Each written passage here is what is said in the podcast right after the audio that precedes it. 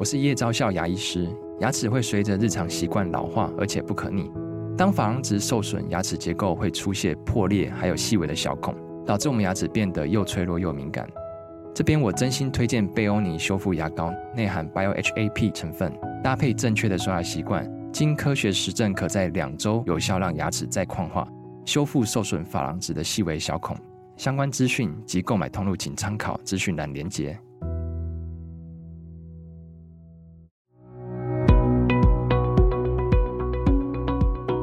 我们应该倒过来讲说，健保保护力不足，调保费是最公平、对全社会最好的方法。你们不要再去想一些其其他的怪招。我觉得民众应该把这个声音讲出来。您现在收听的是由元气网直播的元气医生，我们将透过医药记者的声音叙事。用深入浅出的方式，带给你最实用、最有料的健康内容，以及最精辟的专家观点。各位元气医生的听众朋友，大家好，我是联合报的医药记者韦立文，我是联合报的医药记者林崇恩。七月份的时候啊，联合报跟癌症希望基金会合作了一份调查。说有将近七成五的癌症病友有自费的经验，那如果是晚期的癌症患者呢，自费的金额可能会破百万元哦。那这个报道也引起了很大的回响。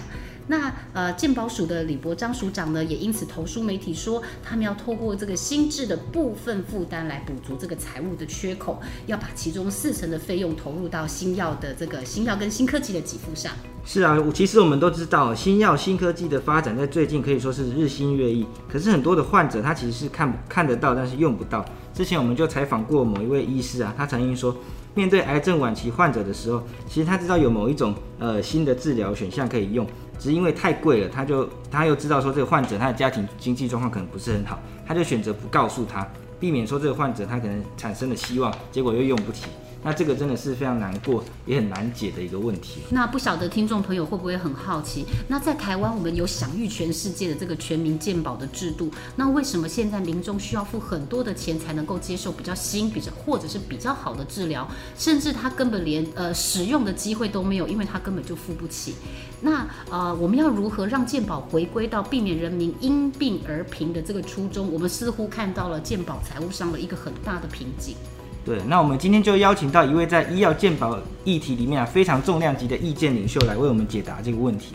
那他最近在脸书上其实针对我们刚刚聊的这个题目啊提出了很多见解，那也有很多人呃圈内人非常积极的在下面评论啊讨论。那我们就欢迎曾经担任中央健康保险局总经理。那个行政院卫生署副署长以及行政院卫生署疾病管制局首任局长，那现在则是担任上腾生技股份有限公司董事长暨总经理，那同时也是国立阳明交通大学公共卫生研究所兼任教授的张宏仁，那他是在呃脸书上都用张总董的身份来现身 那我们请那个张总董跟元气医生的听众朋友们打一声招呼。是主持人好，元气医生的听众朋友大家好，我是张宏仁。是，那张总哦，因为那个健保，因为财务的考量啊，部分的这个项目是需要自费的，尤其现在新药新科技好像很难列入给付，这个引起了非常非常多的讨论。那民众现在必须要呃面临的是要自掏腰包付很多很多的钱的这个情况。那请问一下总统，我们会怎么建议，要怎么样来面对这个健保的这个困境呢？哎，这个困境我也是因为看到你们跟癌症希望基金会的那个调查。啊，让我意识到说这个问题比我想象中要严重很多了啊。那这个问题其实差不多在呃十几年前呢，啊，其实很多呃，尤其是这个国际大药厂呢，有跟我抱怨过啊。那我总是觉得他们常常在抱怨了啊，所以我就没有很认真的去探讨这个议题，但是。因为这个报道，我就比较深入的再去了解一下这个内情。我也打了很多电话去问一下。那这里面当然最重要的一位就是我们中央鉴宝局的这个首任总经理叶金川教授。是啊，那大家也知道嘛，他前他也是几年前得到得到淋巴淋巴癌。那他也是在两年前我这个新书发表会的时候呢，他也是讲说他没有他他如果没有商业保险的保单，他也没有办法只靠全民健保。那我以前以为它只是特例，现在我看起来像像是通例，嗯嗯。那既然是通例呢，这个问题当然就不是啊，我们让民众自己去解决。所以简单的讲，就是健保在开办的时候呢，它的保护力是很强。我们讲保健保的保护力，简单的指标就是说，你只靠健保不需要自费，那你是不是啊可以得到绝大部分啊很好的治疗？我相信在二十年前，我们可以讲说这个是是对的，但是呢，最近十年来呢，这个问题就越来越不对。尤其你们这个调查出来之后，就很清楚的跟大家讲，如果你只靠健保，那你的保护力是不足的，啊，那很多民众都需要靠他自己的自费。那这个自费的另外一种形式就是他去买商业保险，啊。那他的另外一面就是刚刚主持人讲那个故事，就是很多医生看到病人如果是属于比较低收入，他根本就不敢跟他讲，他还有这个选择啊，因为他去讲了之后，只是造成这个家属啊病人他自己的心理负担而已。那这种故事我们平常不一定看得到，这种故事在全民健保开办之前，当然每天都有嘛。啊，就是在一九八零年代、一九九零年代初期啊，那什么呃，很多故事都这么来的啦。那这种事情也不需要我今天讲。这个韩韩剧里面呢，跟我们早期的台剧里面都有嘛，就是呃，爸爸得了癌症了，女儿只好嫁给他不喜欢的人，换取医药费这样子。对、啊，那这种这种情节，全民健保开办之后。台台湾人就不有不会有这种情节，大家没办法感动。他说：“啊，你不是有鉴宝吗？”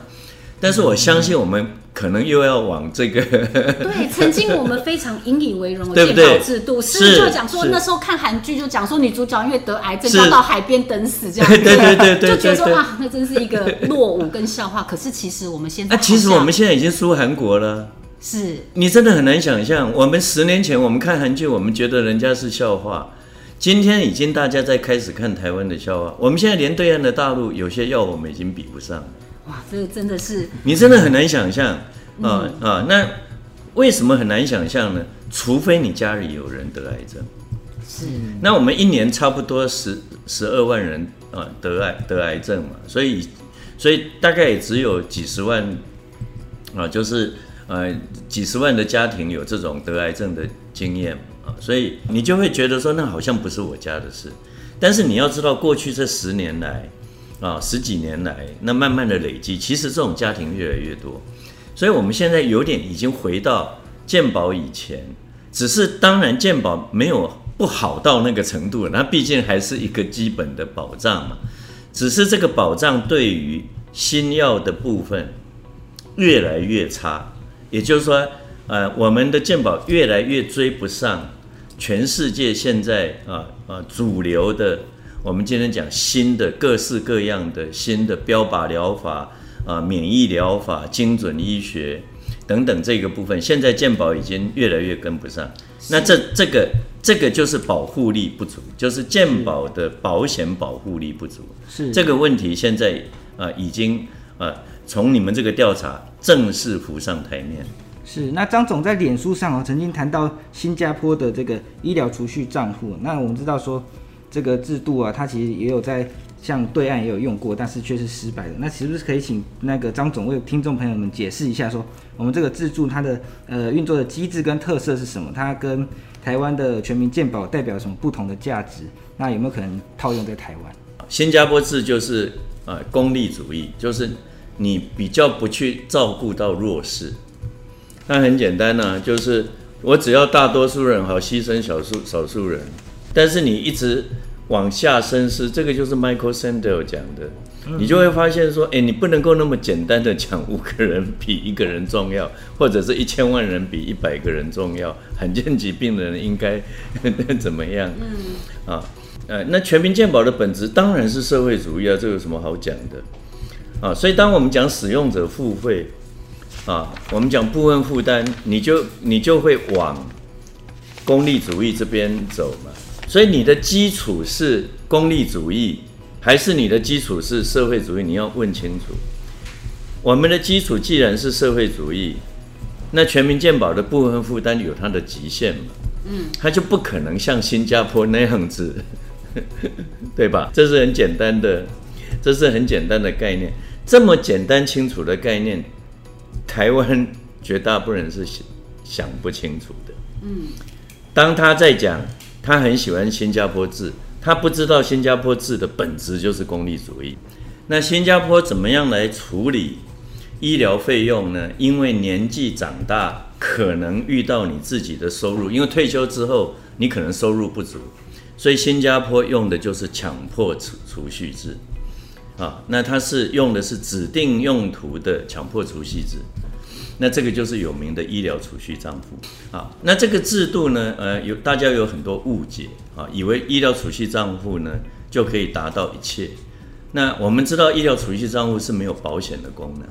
所谓的保险的功能，就是，呃，就是因为呢，有一些险，它是一发生的时候不是个人可以处理的，啊，所以我们才需要大家把风险把它集合在一起。我们把越多人的险集合在一起，它分担风险的功能就越高嘛。是。所以我们今天把全民都弄在一起呢，你就是生了一个。非常大的病，你你还是可以得到保障。是因为你想象中现在的，比如说癌症用药这么贵，如果我就算我存了一辈子的钱，我等到我发生这些重大疾病，甚至像寒病的时候，我存再多钱都是不够的。所以，那因为大家以前在看医疗储蓄的，大家没有看这么清楚，所以第一点就是说，呃，我们要去学医疗储蓄账户啊，那你能不能去学？你当然也可以去学嘛，但是那不是重点。所以重点是它没有保险的功能啊。那新加坡后来也去也去设了一个制度，让它有保险的功能啊。那它有这个保险之后呢，呃，它很聪明，它就把它设计成，假如你要用社政府办的这个保险啊，那你只能够住最最基本等级的保险病床。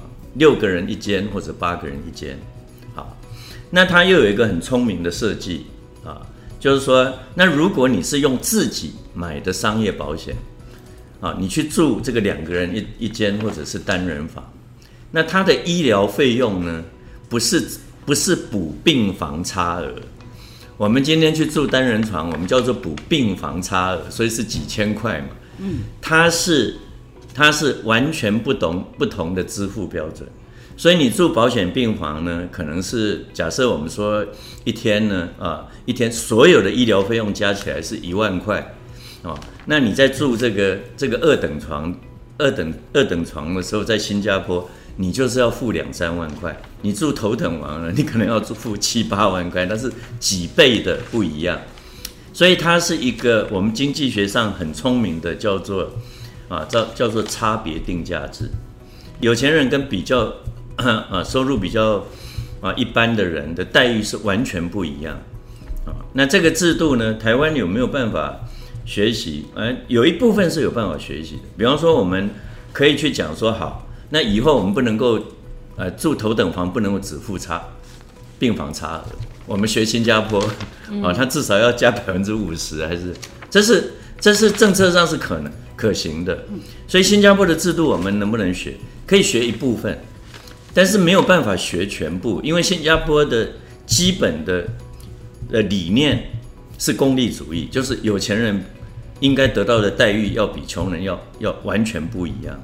有点像坐飞机，我们都可以上这台飞机，但是我们一般人就坐经济舱。是是是。那如果有本事坐头等舱的人，你就要付非常非常高的价钱。是是。新加坡基本上就是。跟航空公司一模一样的制度啊，那很多人觉得这样也是一种公平了啊啊！但是他的如果单纯他只是穷人跟有钱人的付的钱不一样，这一点我想台湾还有办法学。比方说他的用药就不一样哦，用药也有分别。是啊，他他的这个一般的一般的这个保险床，他用的药就是我们讲的基本。药物目录的药就是给比较低收入的，有不一样的菜单可以选，这样子是啊。但是如果你要用比较好的这些啊，有有指定厂牌的药啊，或者是比较好的新药啊，那你当然就只能搭商务舱以上才用得到。我了解经济舱所以它基本上的菜单不太一样。是，它是它它不只是搭飞机都会到，这个是公平的嘛啊？你搭头等舱跟我同一个时间到嘛？你 啊，但是我们吃的菜是不一样的啊。那这一点呢啊，这一点呢，是不是符合健保的精神？我相信很多学者专家会认为说，嗯、这这个是违反健保的精神。所以我们去学新加坡呢，会有一定的。啊，一定的限制，但是能不能学，可以学，啊，那学的呢不是医疗储蓄账户，因为医疗储蓄账户基本上并没有，啊，这个我讲过，它没有保险的功能，没有风险分担的功能呢，基本上是没有办法帮，尤其像癌症病人、罕见病人这一些比较大的风险、很少见的风险，它发生的时候呢，是没有办法靠靠个人的储蓄来解决的。那我用一个例子来讲，新加坡现在因为新呃新加坡的国民所得比我们高高差不多一倍啊，啊，他们现在要求到了五十五岁以上呢，啊，这个账户里面呢至少要存差不多一百万台币哦，啊，那一百万台币其实，呃，其实以现在的医疗来讲，真个生个大病一百万也不是什么不是什么不是什么钱呢，也不是什么钱，所以是集合大家的力量，当然力啊，团结力量大。啊，所以，所以这个是很多人，啊，在讲新加坡制度的时候，他不知道他是理念上面的不同，所以，所以，呃，新加坡也不可能学我们，啊，他他他有没有有没有往我们这个方向？有，就是当时他的医疗储蓄账户，他遇到了遇到了很多人还是付不起的时候，他还去他还是去办了一个类似啊政府办的保险，啊，所以后来他们。已经不叫做医疗储蓄账户，它叫做 Three M 啊。第一个 M 就是 MediSave 嘛，就是我们讲的医疗储蓄账户。第二个叫做 MediFund，就是他们的保险。哎，MediShield 就是他们的保险。第三个是 MediFund 啊，就是呃，一个是医疗保险，一个就是补助了。就是说，那如果如果你更穷到会破产，政府最后还是可以救你。所以他们后来叫做 three M 的这个这个这个制度。呃，那我们想问总统哦，就讲说现在我们知道说健保署非常非常积极在推动部分负担的部分。对，然后呢，这个李伯璋署长也曾经说过啊，国人只要平均减少一次的就诊，那一整年就可以省下三百多亿元。这个部分来解释这个部分负担，可不但可以解决台湾健保医疗浪费的问题，然后那当然这个费用呃再挹注到这个新的医疗呃新科技、新药新科技的部分。那有一些公卫专家会认为说，部分负担让低收入户他更负担不起，然后会造成贫富的差距扩大。那想问总统就讲说，您对于部部分负担的看法又是什么呢？部分负担这个议题会出来，是因为过去啊，这个啊这一段比较长的时间呢，事实上大家都在讨论医疗浪费。是啊，也就是说，健保的保护力，我说在健保开办的时候，保护力非常的好，保护力非常好的另外一面，就是它会让大家觉得比较浪费。所以呢，健保开办以来，呃，医疗浪费的问题一直没有离开我们。只要每次谈健保财务，一定会有人跳出来讲说：“你先解决浪费的问题。”就我跟我妈妈要多拿一点零用钱，她就说：“你都乱花钱买新衣服，不给你钱这样子。呃”是，你是比较乖的女儿，所以是这样子。嗯。事实上，李伯章署长应该是这样子的一个呃呃代表这样子的一个看法的一位意见领袖了。我们从这个角度来讲，所以他在很多场合也讲说，他是一生悬命啊、呃，要来推动部分负担。那么部分负担在学理上面呢，它当然啊、呃，因为它是一种使用者付费的精神嘛，使用者的付费的精神当然呃本来就是对对穷人是比较不利的了，这个是。这个是在学问上面、学理上面没有什么好争议的啊。但是，一旦我们认为浪费是主要的议题，你就只好去牺牲公平性啊。也就是说，你觉得啊，你觉得浪费，所以我们讲浪费是议题，就是在讲效率。是。所以我们在经济学常常讲说，经济学为的就是效率嘛。嗯。那效率在最高的时候呢，其实是贫富不均的。是啊，你要知道，呃，全台湾可能呢，把财富集中在一家公司的身上是最有效率的。哦，是。啊，但是其他人都当他奴隶嘛，啊，对，这就是韩国的制度嘛，哦，就是大公司，韩国不是分两两种人吗？一种是呃三星的 Samsung、LG 的员工，一种是其他人啊，呃，待遇收入就差很多嘛，啊，是。啊，所以我们讲，我们讲说，呃，如果我们社会觉得这个浪费呢是最重要的问题呢，那你当然会希望用。啊，用价格以价质量的方法，这个是很单纯的经济学的方法。但是我们全民健保的基础是一个社会主义，也就是说，希望啊，不管有钱没钱，大家的待遇至少不要差太多嘛。啊啊，我虽然住不起头等房，但是我我住的一般病房，我用的药跟有钱人用的药，除了健保不给付的之外，我也都可以用得到啊。这个是我们的基本精神嘛。是是。新加坡的精神是不一样的。新加坡的精神，它真的就是头等舱跟跟经济舱的差别，不只是座位的舒适度不一样，吃的东西也不一样，只是健保啊，吃的东西不是食物的好吃不好吃，它用的药其实也都不一样。是，所以你真正要学到新加坡制度，以台湾的健保的精神，当然有它的极限嘛啊。那部分负担从这个角度来讲，就是往使用者付费。往那边多走一点啊！是。那以台湾整个社会对于医疗浪费的看法，我觉得，呃，去实施一个新制的制度部分负担，我个人觉得没有什么不好啊。纵使它有缺点，你也可以去补它的缺点嘛。啊，你就实施了再说，你不要每次都在反对，然后一个议题呢讲讲了十年，都还大家都还没有一个好的看法。是啊，所以我我基本上是支持啊。现在新的部长薛瑞元上来，他也是说年底他要实施嘛，薪资部分负担。是，那实施了之后呢，我们就可以来看说，那到底会不会有啊节约一次 门诊，抑制浪费，一次浪费可以有这个三百亿啊啊啊的呃三百多亿的效果。是，那总统依据您刚提出啊，就讲说这个部分负担，它其实是有这个使用者付费的精神，然后稍微可以作为一点抑制医疗浪费的这个情况，但是这个并没有解决掉健保财务根本上面的问题。是因为呢，呃，我们如果认为李伯章署长的这个讲法，我们是可以接受的啊，那他也不过是几百亿的啊，那我每次讲讲这个。也不过几百亿，很多人都说，哎，你口气几百亿很 大哎。哎，在健保这一块呢，几百亿虽然不小，它不叫做很大。是健保所有的问题呢，都是千亿起起跳。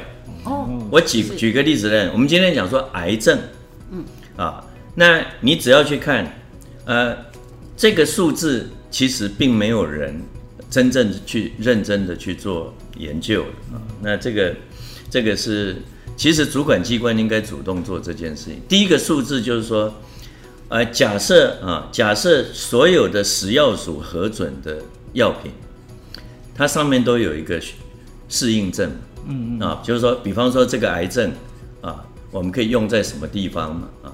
那我举个例子来讲，呃，吸肝的药刚出来的时候，食药署当时还没有那个吸肝的那个那个那个。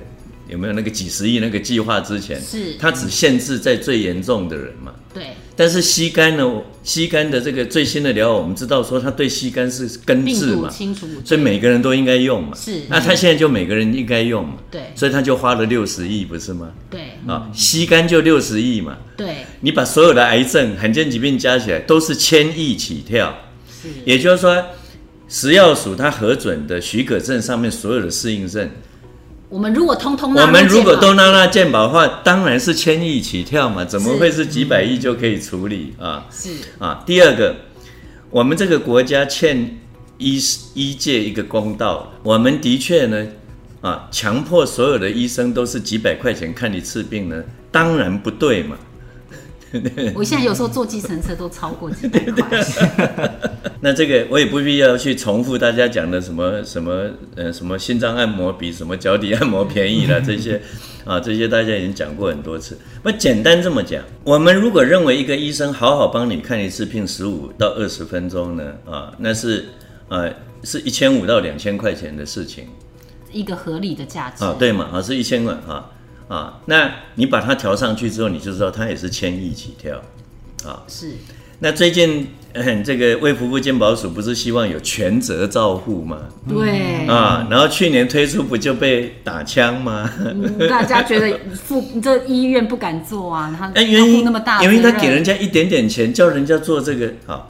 然后现在医院有谁敢去调护理人员的薪水？不敢啊！啊，不敢调。现在现在病房开不了，是缺护士，是是缺护理师，哎，对。并不是没有病床，我们很多病床是空着，是，是。然后我们到处等不到病床，我每天接电话都有人来拜托我病床，我说你不要来找我，你找立华委员、嗯、啊。我虽然认识很多院长，也没什么用。啊，每天都有人在找他们要床。我我要帮听众解释一下，就是讲说，我帮听众解释一下，就讲说，医院里面其实他是有申请到病床，有空着，但是他不敢开放这个病床让病人住进来，因为他有一定的这个医护比跟他的病床比，就是你要开一个病床，你必须有多少护理人员来照顾他。足够的护理人员，对。但是因为护理人员的薪资太低了，所以导致医院根本就招收不到这个护士的人员，所以就变成了有床没护士，病人住不进去的情况。你讲的很清楚。是。那护理人员呢？护理人员一个月是台湾所有的护理员加加个一千块就好了啊。交多少钱？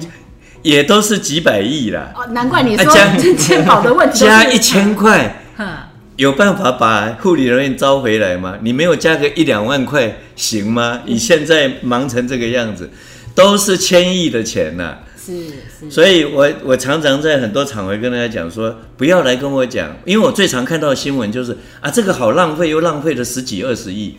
我说十几二十亿啊，在健保就叫做吃烧饼掉芝麻。我很节省哦，所以我吃烧饼的时候，我都用一张纸把芝麻捡起来啊。你不可能把这个芝麻捡起来，明天不需要买烧饼。对，我都明白总统的意思。烧饼就是烧饼嘛，芝麻就是芝麻嘛。是，你可以比较节省一点啊。我比别人节省，我就垫一张纸嘛。十几二十亿、几十亿的事情在鉴宝都不叫财务问题，千亿以上才叫财务问题。所以我们的问题是远比大家想象中大很多。听起来健保制度正在大流血，那我们的这个部分负担虽然是 大缺血，不是大流血，大缺血。那那我就想说，流血的话，我们贴一个这个部分负担的 OK 泵上去，因为我们想要问另外一个部那个 OK 泵，就是那个伤保补位健保的情况，生命不能等嘛。有一些像是癌症病人这些，他其实急切的需要使用新的药物，所以现在很多病友团体他就有提出来，就讲说用伤保来补位健保的方式，是不是？它会是一个大师写的鉴宝制度上面的另外一个 OK 绷吗？不晓得您怎么来看？商保补鉴保是必然的趋势，啊，这个是全世界大部分有社会保险的国家呢，它啊越来越不可能靠一套的国家办的鉴保制度呢，啊就来啊满足所有人的需求，啊，所以很多国家都有这这种。健保保的是基本盘，啊，那你要待遇好一点，你就是要有商业保险。诶，这个就是我们说那个多元保险人制度嘛。多元保险人的制度呢，呃，它有点更复杂一点啊。是。多元保险人的制度呢，呃，它另外还有一个含义，它是说国家指定政策，并不办健保。哦。是。所以国家办政策的时候，他就是说我的政策就是说我的保险要保到这里，那到底哪一个保险公司来经营呢？啊，他就去卖。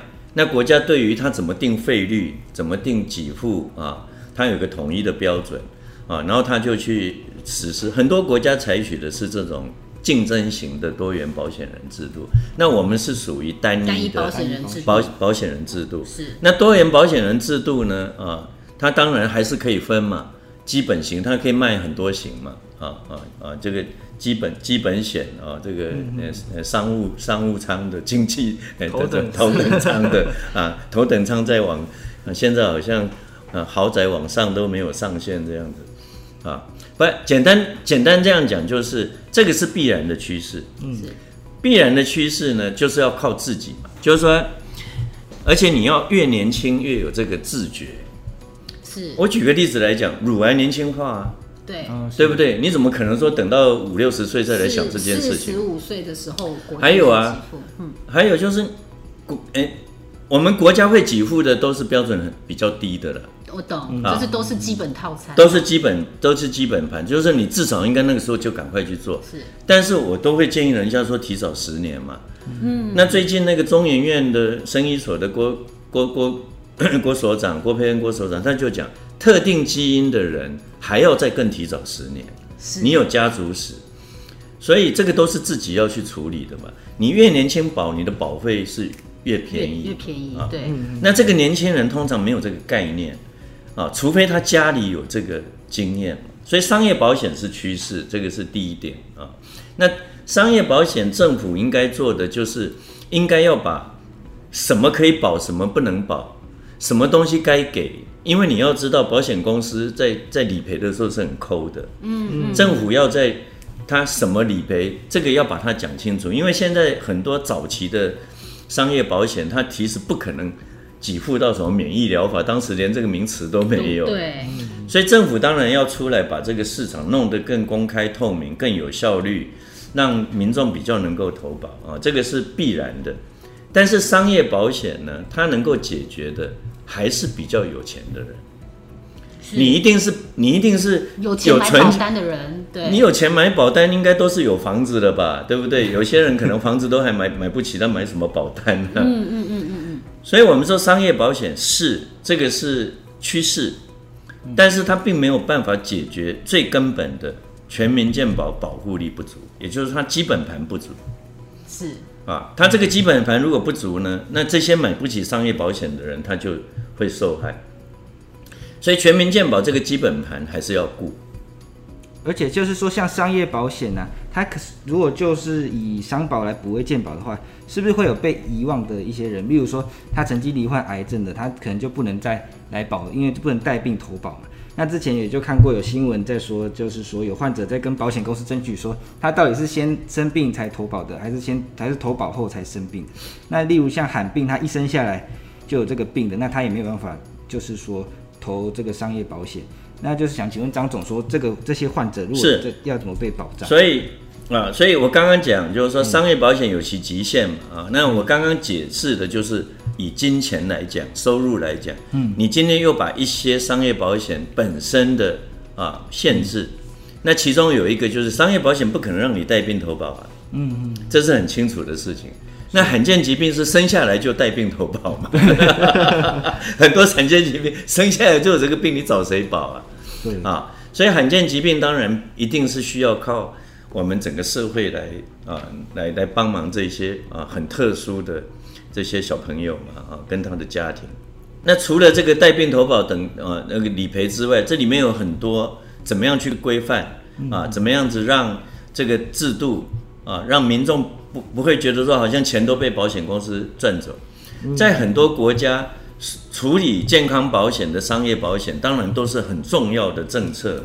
嗯，也就是说你不能够让它只是一个商业机制，你还是要把它拉进来，有点在半规范的情况之下啊，政府等等于是有看着，虽然不是政府在经营，因为我们需要竞争嘛，是政府看着它。啊，让它可以保障到民众的健康。那这个商业保险就不是 OK 崩的哦，这个商业保险的金额是很大的哦。这个商业保险随便也都是有千亿以上的规模，你不要小看商业保险哦。啊，你只要看一下我们商业保险的每年的这个收入啊，我相信三四千亿是跑不掉的哦。是，那总统您刚才有提到，就是说健保盘健保要这个度过这个财务的瓶颈的困难，基本盘要顾好这件事情是最重要的。那请问什么叫做把基本盘顾好？哎，把基本盘顾顾好最重要，呃，也是最困难。所谓的鉴宝基本门户啊，就是大家愿意交钱给鉴宝。白话文就是调保费。调保费当然是最简单的一个制度上面的设计啊啊。那你调保费当然可以全部调嘛，或者是只调补充保费嘛。反正呢，你就要去从收入面来处理。那我们现在健保的保护力不足，我刚刚讲它是几千亿嘛，所以我在书里面啊自己有嘲笑自己说，我说健保的费率要加倍嘛啊啊，它的确是要加倍。要加倍是够这样子。哎、我我才能够解决所有的保护力不不足的问题。是那你可以说，那我不要加那么多了，我先加个百分之三十啊啊！你有听过我们健保涨费率涨百分之三十的吗？我们有，我有记得法律上面是有天花板的这样子。法律上有天花板是啊，所以我们现在是五点多少嘛啊啊？那你你你涨百分之，呃，大概涨百分之十五就差不多六的了哈，百分之十五也不少嘛哈。是，但是也不多嘛。我刚才已经跟你讲，我们差的是几千亿嘛 哈，几千亿大概要要涨个百分之五十的。要涨到百分之五十，哎，要涨百分之五十啊！那我也不太相信有任何一个政治人物有这么大的胆子啊！是，那我也不可能去选总统嘛。但是我们要来出建言这样子。但是总统，因为我们知道，就是调整费率这个，其实在台湾是一个政治上面的这个。地雷啊，没有人敢去碰它这样子，因为其实常常要考虑到政治的因素啊、民众民民意的想法啦、社会的因素啊等等，所以调整费率这件事情推动起来实在是非常的困难。所以说，大家知道执政者一定不会说我要调整费率，然后尤其是您刚刚要提提到说我要至少要加倍的这个保费，可能才足以应应这件事情。那我们给建议也不能说给一个。太理想化的建议嘛，所以在调整费率上面，您觉得这个具体跟务实做法会是什么？呃，他的做法很简单，就是全民觉觉醒，这个就最难。我我我没认为我没认认为那么困难。哦，是我今天会一直在呃各种媒体上面讲这个意见，我也在很多场合的演讲啊，不管是公共卫生界或者是医药界，我都讲同样的话。我说你们不要再讲浪费，是，你只要讲浪费，付费者代表他在鉴保会里面，他就会讲说，先解决浪费再说。嗯，啊，请大家从今天开始啊，不管遇到任何政治人物，你就说，拜托你们去调保费。嗯，你要让政治人物听到这个声音，要不然他们会有一个啊比较。比较这个传统的思维，就是说我调保费一定会有人出来抗争。对，我们为什么要让政治人物有这个感觉？我们应该倒过来讲说，健保保护力不足，调保费是最公平、对全社会最好的方法。你们不要再去想一些其其其他的怪招。我觉得民众应该把这个声音讲出来，尤其是家里有癌症病患的民众。嗯，你在最近要选举，你管他地方选举、中央选举，只要有人来拜票，你就跟他讲说我要调费率。我我教所有的人都讲这句话，你管他地方选举，反正他们才会听进去。让所有的政治人物有听到这个声音，他们才会改变思想。改变思想，照制度走，法上面就是每年要调费率。那总统就讲说，调整费率让健保这个财务更充实，更能够支付很多面对新药新科技的这一些挑战哦。但是我就要问一个很尖锐的问题，就是讲说，那调保费这个钱应该是由谁出啊？是由民众出，还是由政府出呢？哎、欸，我们去年呢、喔，我们有去采访那个。因为一个胃肺癌的专题去采访卫福部长，那时候的卫福部长那个陈时中嘛，那他就有说，应该要把这个呃医疗费用的 GDP 占比，现在是六点多，要调到百分之七，才能够确保说民众都有良好的医疗照顾。所以就讲说，这个保费的来源是应该是从民众来付，或者是政府相对的这个来付出多少？所以我们就讲 GDP 嘛，对，GDP 零点五个百百分点呢，就是一千亿了。零点五个百分点就是一千亿嘛，因为我们 GDP 大概二十兆，所以一个百分点就两千亿嘛，啊，那他说从六点五到七嘛，对，啊，那就是两啊，就是一千亿嘛，一千亿对对对，所以他的确是有，终于有讲到千亿了啊，好，那 GDP 里面呢，啊，医疗用在 GDP 上面，它分啊，它基本上分四块，啊。它分四块，第一块呢，最大的那一块就是健保，所以我们知道健保是八千亿。第二第二块呢，啊是是我们讲就是民众自己付的，嗯，但是民众自己付还分两块，一块是透过保险再去付的，一块是就医的时候直接付，啊，那在公共全球的这个公共卫生政策上面呢，直接掏腰包的最不好，是。因为他没有民众的风险没有被保障，对，所以他面对的财务风险最高。啊。那商业保险是第二，第二好或者是第二不好。的，就是毕竟它是商业保险嘛，最好的当然就是社会保险。嗯啊，最好的是社会保险啊。那另外还有一小块就是政府直接的支出，这是最有名的，就是机关署的预算啊，是啊，所有的从机关署那边出的预算，国建署的预算那一部分很小，那一部分大概只有零点六个啊 GDP 的百分比而已。啊，所以我们说谁出呢？啊，如果你就让现在下去，其实过去十几年来就是。民众自掏腰包的比例就越来越高嘛。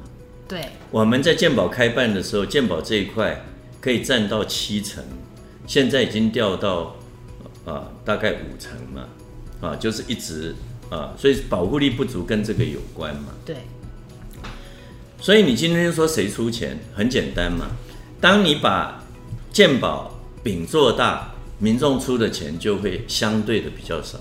是，那这个是谁出钱？因为健保是大家出钱嘛，民众也出钱，政府也出钱，雇主也出钱嘛，所以我们说它最公平嘛。是，啊，那其他的呢？啊，那你说政府直接的支支出能不能多一点？当然可以，但是它本来的基础就很低嘛，所以你随便调一下啊，比方说，呃，另外还有个癌症的，呃呃的的的基金会，他就说，哎，那要不要所有的癌症要？让政府来编预算，有点像艾滋病，是啊，这就是政府直接支出嘛。政府的直接支出也是从税收来的，是是啊，所以其实，呃，讲来讲去，哎，羊毛都还是出在羊身上了。你不要以为我们呃最近常常讲说羊毛可以出在出在猪身上。大家都这么想哦，就是被骗了，那是做生意才这样子。是鉴宝就是羊毛出在大家身上。是，就是说透过呃民众的支付，然后呃政府它的管理，然后让这个鉴宝的比可以做大。所以其实就是说，如果说政府在预算的编列上面可以愿意多投注一些在鉴宝的费用上面的话，倒过来是政府要调保费，它自动。钱就要进来啊，所以就会变成 我付一元，政府会付多少钱，雇主会付多少钱，对吗？这个观念。一元没错，我们付我们平均我们付一块钱，政府也要付一块钱呢，雇主也要付一块钱，差不多三三三一三十一嘛。所以我们要一起告诉政治人物说，我多愿意多出一元的健保来赚得两元的。当然是这样子，所以呢，我们的这个劳工团体去反对调调费率是很奇怪的事情啊。因为他是雇主代表啊，啊，所以我说我们的劳工团体的代表到底是谁的代表，我们自己要问清楚啊。然后我们的雇主代表在健保会，当然都替雇主讲话。我觉得这件事情我们也应该，我们应该社会上要跟。其实台湾很多雇主不是这个样子，但是代表在健保会里面派的雇主代表呢，通常都是反对调保费，是，这当然是不对的，对不对？台湾现在当然要好好守护我们的，呃，我们的年轻的一代，我们要让他保护好一点，福利要好一点呢。其中一个当然就是健保，是是啊，怎么会是这么便宜？我们已经是全世界跟我们收入相当的国家里面健保费最便宜，已经便宜到啊，那跟他加一点点钱，大家还这么多意见，我觉得这个是不对的啊，而且非常不道德。以雇主来讲，这个是不道德。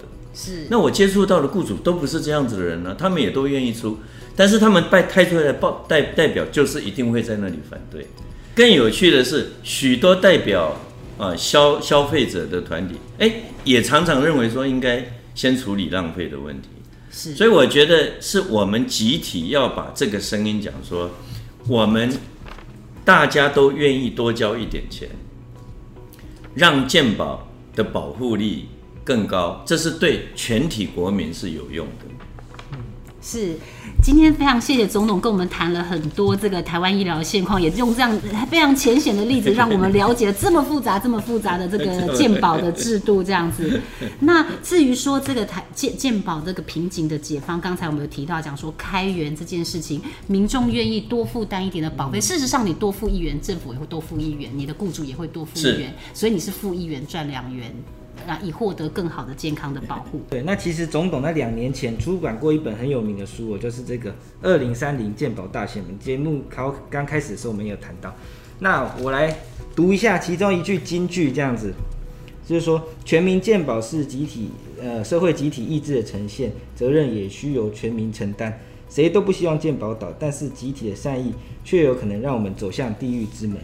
那表示这句话是不是现在还是用来解释这个鉴宝遇到的困境？那是不是节目最后请那个总统为我们说一下，针对这个鉴宝大限这件事情，您的最新的预判是什么？那句话讲的意思就是说，其实大家都很关心鉴宝，但是大家常常会把焦点放在不对的地方。嗯啊，那最有名的例子就是说，大家一直在讲浪费。嗯，那其实大家心里并不是那么反对多交一点钱。嗯，但是因为你常常在讲。啊，浪费啊！你常常在讲别人看病很浪费。我们知道台湾最有名的这个调查，就是你去做调查，百分之九十的人都认为别人很浪费啊！啊，百分之九十的人不就是我们自己吗？啊，所以其实别人浪费就是我们自己浪费。所以我们一直都在把问题推给别人啊！我们一直在想，那这件事情其实大家都希望保有健保。你去做民调，没有人觉得鉴宝是不好的制度啊！但是大家都是只去讲它缺点，不去种它的根本。这是这句话，就是说，善意的铺陈反而会引领走向地狱的道路。这个是西方的一句俗谚嘛，啊，所以这是讲的很有道理。本来大家都是好意，结果呢，越走越没有路，啊，走不出来。然后呢，所有人都在猜测对方说，哎，你们都会反对。政治人物就这样啊，你只要去问政治人物，大家吓死了。不要跟我讲调调费率，他假设大家都反对。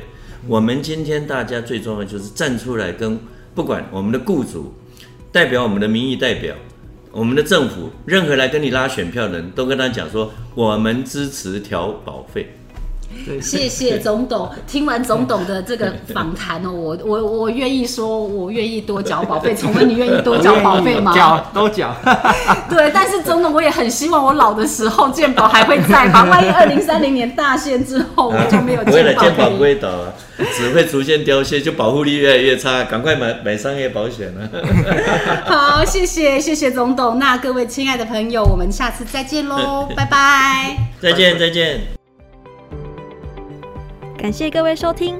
如果喜欢这集内容，您可以在元气网医生频道重听本集节目，并阅读精彩报道。也记得订阅我们，留下好评，或是留言告诉我们您的想法。